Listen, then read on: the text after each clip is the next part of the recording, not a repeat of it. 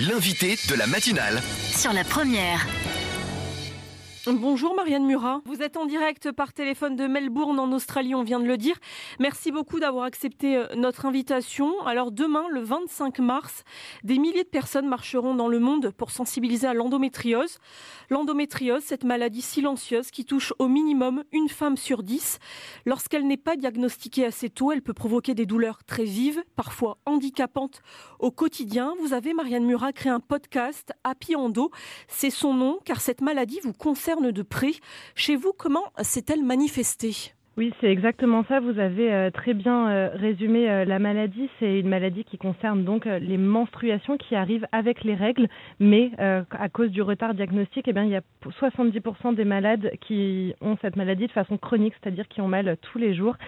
c'est mon cas. Ça s'est manifesté juste après l'arrivée de mes règles, sachant que ça peut aussi se manifester plus tard. Donc dans mon cas personnel, c'est à partir de mes 12 ans.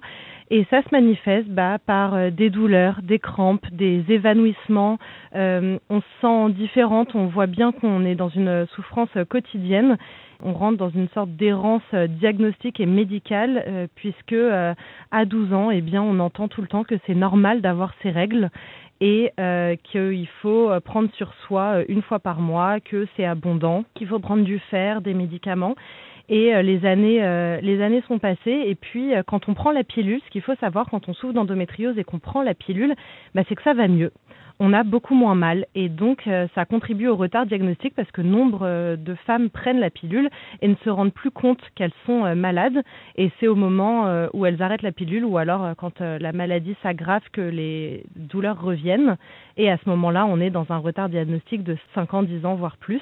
Et vous quand, quand avez-vous su que vous étiez enfin en tout cas que vous étiez atteinte de cette maladie? Quand le diagnostic est-il tombé? 18 ans plus tard l'année de mes 30 ans. Alors, euh, je suis pas un exemple pour moi, ça a pris énormément de temps. Dieu merci, ça va plus vite pour la plupart des femmes, même si euh, 7 ans en moyenne, c'est toujours beaucoup trop long.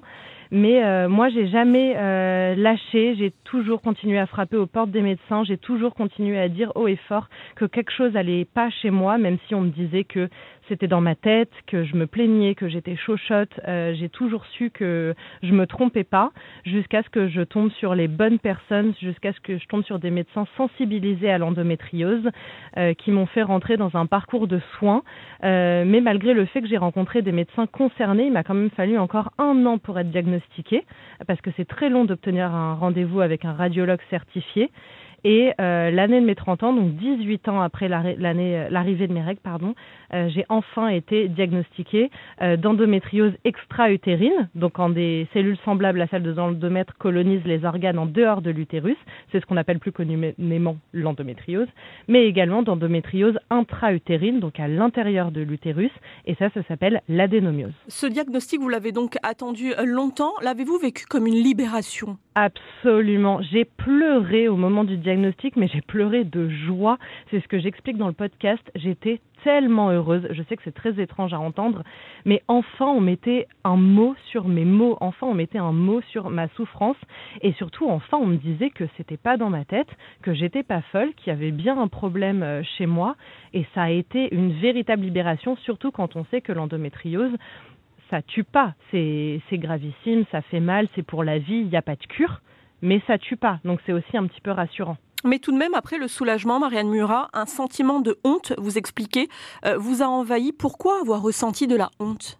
J'ai ressenti de la honte, c'est comme vous dites exactement ce que j'explique dans le podcast, parce que, euh, bah encore une fois, parce que ça tue pas. Et j'étais là, mais en fait, ça fait des années que je me plains de quelque chose avec euh, avec quoi je peux vivre en fait contrairement à des personnes qui doivent vraiment se battre contre la maladie qui doivent se battre pour leur survie. Alors là je sais que si des personnes atteintes d'endométriose m'entendent maintenant elles vont dire mais euh, nous aussi, on doit se battre euh, contre une maladie, et c'est tout à fait vrai, et c'est pour ça que je suis la première à vouloir mettre la lumière sur l'endométriose, parce que c'est une maladie très difficile à vivre avec au quotidien. En revanche, j'ai ressenti de la honte parce que je me suis dit, mais au final, c'est pas si grave, alors que si. Mais surtout, je me suis dit, mais je suis qu'une parmi 200 millions. Donc en fait, on est tellement à souffrir d'endométriose, pourquoi moi je me plains plus qu'une autre? Et en fait, je me suis rendu compte en grandissant, euh, en étant plus mature et surtout en faisant le podcast, que j'étais loin d'être la seule à me plaindre et surtout qu'en fait on avait le droit de dire à voix haute que l'endométriose c'était un vrai problème. 200 millions de femmes malades dans le monde, comment gérez-vous ça au quotidien? Comment vivre avec la maladie au quotidien? Bah, c'est super difficile parce que comme on l'a dit, il n'y a pas de cure contre l'endométriose et c'est très peu reconnu et dans l'imaginaire collectif, on continue encore à croire que euh, euh, c'est normal d'avoir mal pendant ses règles, donc euh, il ne faut pas se plaindre. Et surtout, en plus, les règles, ça reste encore tabou, ça reste euh, un, un, combat de femmes. Alors, je dis dans, je dis dans le podcast, avoir ses règles, c'est pas une maladie, l'endométriose, si, parce que je voudrais vraiment qu'on arrête ce tabou et cette honte autour des règles, des, des, des menstruations. 10% des personnes menstruées dans le monde qui ont de l'endométriose, c'est énorme. Donc on l'a dit, ça correspond à environ 200 millions de personnes à travers le monde. Comment on vit avec la maladie? Bah, On subit surtout. Hein. Je voudrais pas être pessimiste, mais il euh, n'y a, y a pas de cure et le seul traitement qui fonctionne. Alors quand je dis traitement, c'est pas pour guérir, c'est juste pour apaiser les douleurs. La seule façon d'apaiser les douleurs qui fonctionne vraiment, c'est de prendre la pilule en continu, c'est d'arrêter les règles, c'est de ne plus avoir de sang, euh, de menstruation, j'entends, d'arrêter les règles. Sauf que euh, déjà, il y a des personnes qui refusent de prendre la pilule, il y a des personnes qui sont intolérantes à la pilule, puis il y a aussi des personnes qui essaient de fonder une famille. Donc, à un moment, il faut prendre une décision. Est-ce que je souffre, mais je fais un enfant, ou est-ce que je prends la pilule, mais je fais une croix sur avoir une famille? C'est très difficile, et physiquement et psychologiquement. Et avez-vous quand même le sentiment que les tabous autour de l'endométriose se lèvent peu à peu? Peu à peu. C'est encore lent, mais Dieu merci, je suis dans la génération où on voit la lumière au bout du tunnel. Depuis 2020 déjà, euh, on enseigne l'endométriose en second cycle des études médicales en France. Donc c'est une avancée. Ça, ça a mis du temps. Hein. Les associations demandaient déjà euh, au gouvernement de l'insérer dans les études depuis euh, les années 2000. Donc ça a mis 20 ans. Mais enfin, on l'enseigne. De plus en plus de médecins euh, sont sensibilisés. Maintenant, pour que plus de médecins soient vraiment, euh, au-delà d'être sensibilisés, arrivent à trouver l'endométriose aux radios, aux échographies, aux IRM, je pense que ça va encore euh, prendre quelques années. Mais en fait, la libération de la parole et le, et le fait que les tabous tombent, ça vient surtout des patientes. C'est les patientes qui enfin osent dire haut et fort euh, qu'elles souffrent, qu'elles ont mal, elles expliquent les symptômes. Donc en fait, à, mes yeux, la libération de la parole vient des associations et des patients. Et cette libération de la parole, c'est ce que vous avez euh, souhaité en créant votre podcast en octobre, en octobre dernier, Happy Endo. C'est son mm. nom. Pour ça, vous avez interrogé euh, vos proches, le corps médical aussi. C'est tout ça qui vous a motivé à le faire. C'est libérer la parole, ce besoin d'informer aussi c'est parti d'une idée euh, un petit peu égoïste de dire j'aimerais créer un outil que moi je n'ai pas trouvé quand je suis tombée malade et j'ai voulu réunir en un seul endroit toutes les informations qui concernaient l'endométriose mais tout en offrant un outil euh, assez ludique, assez euh, agréable à écouter. En tout cas, j'espère que ce podcast est agréable à écouter.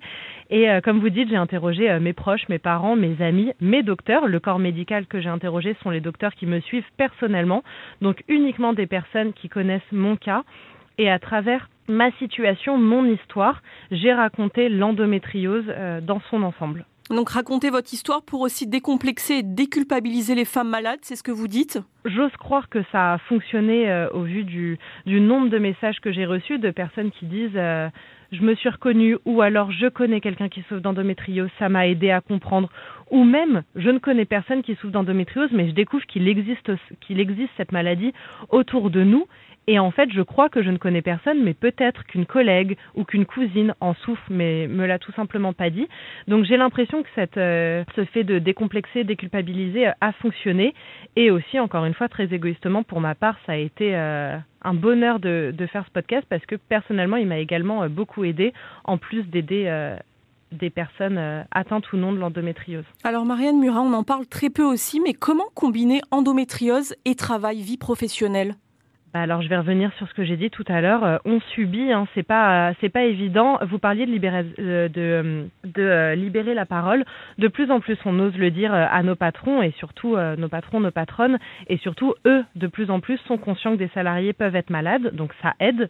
c'était pas le cas il y a encore 5 ou 10 ans, c'était plus difficile à l'époque. Il faut savoir qu'il n'y a rien mis en place dans les entreprises pour aider à gérer l'endométriose. Donc, bah, ça fonctionne à coup d'arrêt sauf que aux yeux des collègues, euh, c'est un petit peu difficile à faire comprendre qu'on se met en arrêt maladie quand on a ses règles parce que euh, bah, les autres femmes se disent qu'elles aussi, elles ont leurs règles et pourtant elles s'arrêtent pas. Donc il y a encore un grand travail à faire euh, au niveau de la sensibilisation et de l'explication euh, que l'endométriose c'est pas seulement des douleurs lors des règles. C'est ça, c'est vraiment juste la, partie émergée de, de l'iceberg. Donc, eh ben, quand quand on va trop mal, on se met en arrêt, il n'y a pas le choix. Euh, il, il, faut savoir quand même que endométriose et travail, c'est euh, en France, c'est des chiffres d'une étude française, c'est 11 heures par semaine de perte de productivité par femme, dont euh, 4 heures et demie d'absentéisme. Donc quand je parlais euh, d'arrêt maladie. Et il y a une étude qui est parue euh, en, en, Australie l'année dernière qui disait que 79% des femmes, des personnes menstruées atteintes d'endométriose ont admis que le travail à domicile à cause du Covid avait amélioré leur situation.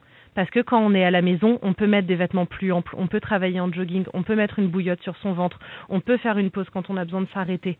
Mais tout ça, c'est des choses qu'on ne peut pas faire au bureau devant les gens. Donc c'est encore très difficile de concilier les deux. Les entreprises ont donc un, rôle important à jouer. En Nouvelle-Calédonie, mm. le CESE, le Conseil économique, social et environnemental, a voté un vœu pour que l'endométriose devienne un véritable enjeu de santé publique et de santé au travail. Mais en attendant, il n'y a pas de loi de pays ni de dispositif d'accompagnement. Vous qui vivez euh, en Australie, est-ce qu'il existe un plan de lutte? Oui, absolument. Il y a un plan d'action national qui a été mis euh, qui a été mis en place en 2018 déjà. Donc l'Australie euh, est assez en avance sur la reconnaissance euh, de l'endométriose. En Australie, il y a 830 000 personnes qui souffrent d'endométriose. Ils appellent ça ici les endo warriors. C'est assez mignon comme nom.